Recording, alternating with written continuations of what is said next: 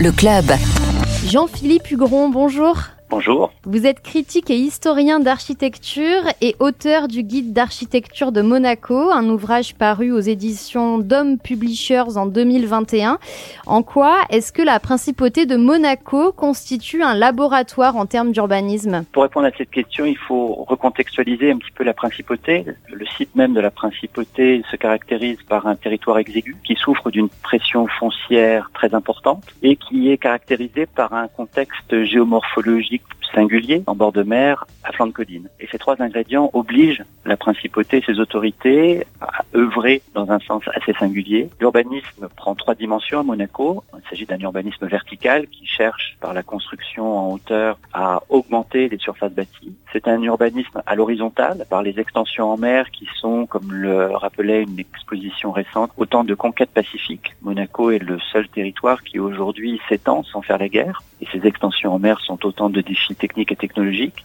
Et enfin, c'est un urbanisme en profondeur qui cherche à utiliser les sous-sols pour y placer des activités à faible valeur ajoutée, consommatrices d'espace. Je pense par exemple au stationnement. Vous avez également le traitement des ordures. Vous avez aussi des stockages, de l'archivage et même la gare qui est désormais en sous-sol.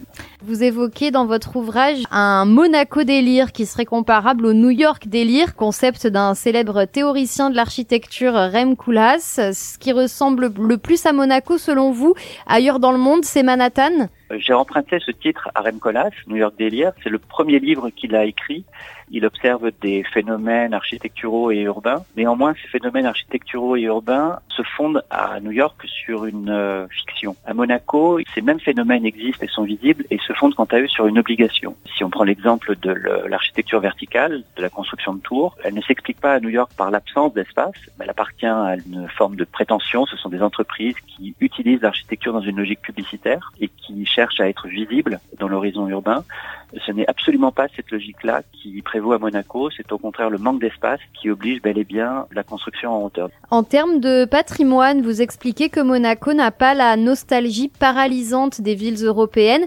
On a quand même une forme de mémoire architecturale en principauté? Alors la principauté préserve une partie de son patrimoine. Vous avez les plus beaux exemples architecturaux qui sont préservés, qui sont mis en valeur. Certains ont pu souffrir de démolition. Je pense notamment au Sporting d'hiver. C'est une démolition qui a suscité une vive polémique. Néanmoins, Monaco vit au rythme d'une tradition qui est la tradition de la nouveauté, qui est propre aux cités balnéaires, aux cités thermales, d'autant plus qu'elle doit se renouveler pour justement attirer de nouveaux habitants, pour euh, répondre à cette pression foncière euh, toujours plus, importante. Donc la question patrimoniale se pose. Néanmoins, la principauté ne souffre pas véritablement d'un vandalisme architectural qui serait motivé par euh, une forme d'inculture c'est bel et bien, encore une fois, une obligation que de se renouveler, que de savoir démolir pour reconstruire. Et en général, les reconstructions à Monaco sont de très grande qualité. Et elles posent question sur, justement, est-ce que un patrimoine de qualité ne peut pas laisser la place à un autre patrimoine de qualité? Encore une fois, le Sporting d'hiver, qui était un édifice des années 30, art déco, euh, répondant d'un ordre classique monumental exemplaire, c'est un très bel édifice, un peu austère, a laissé la place à une opération immobilière, One Monte Carlo, qui est d'une très grande qualité architecturale, qui peut constituer aussi un patrimoine nouveau, un patrimoine récent. Et ça pose question. Pour en tout cas pour un historien de l'architecture, c'est un, un, cas difficile à trancher puisque euh, à la qualité succède la qualité. Si vous deviez nous conseiller un ou deux bâtiments emblématiques ou bien un ensemble architectural euh, qui, euh, selon vous, permettent de commencer un processus de compréhension de l'urbanisme de Monaco, vous choisiriez quoi? Alors, je prendrais deux bâtiments qui sont quelque part complémentaires. Je prendrais, c'est peut-être une évidence, le musée océanographique. Premier exemple de cette congestion de la principauté, de ce manque d'espace, puisque ce musée est construit à flanc de Salalel, et c'est bien la première traduction de ce manque d'espace à Monaco.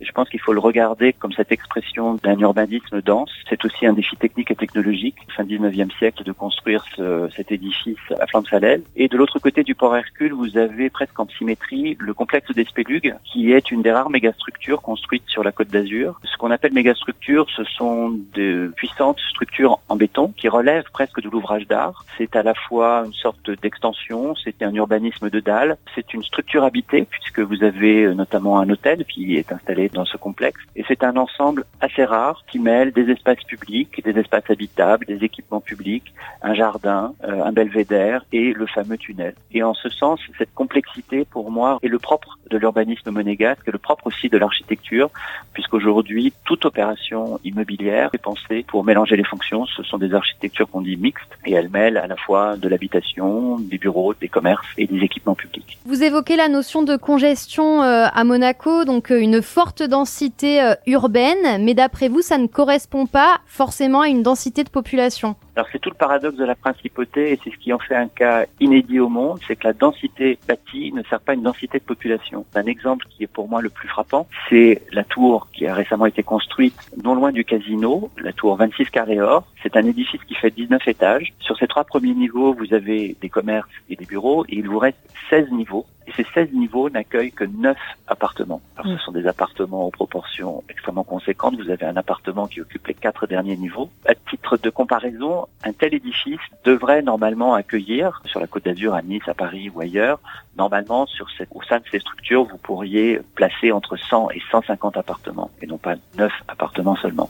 Et qui plus est, ces appartements ne sont pas habités forcément à l'année. Donc la densité bâtie de Monaco ne correspond pas à une densité de population.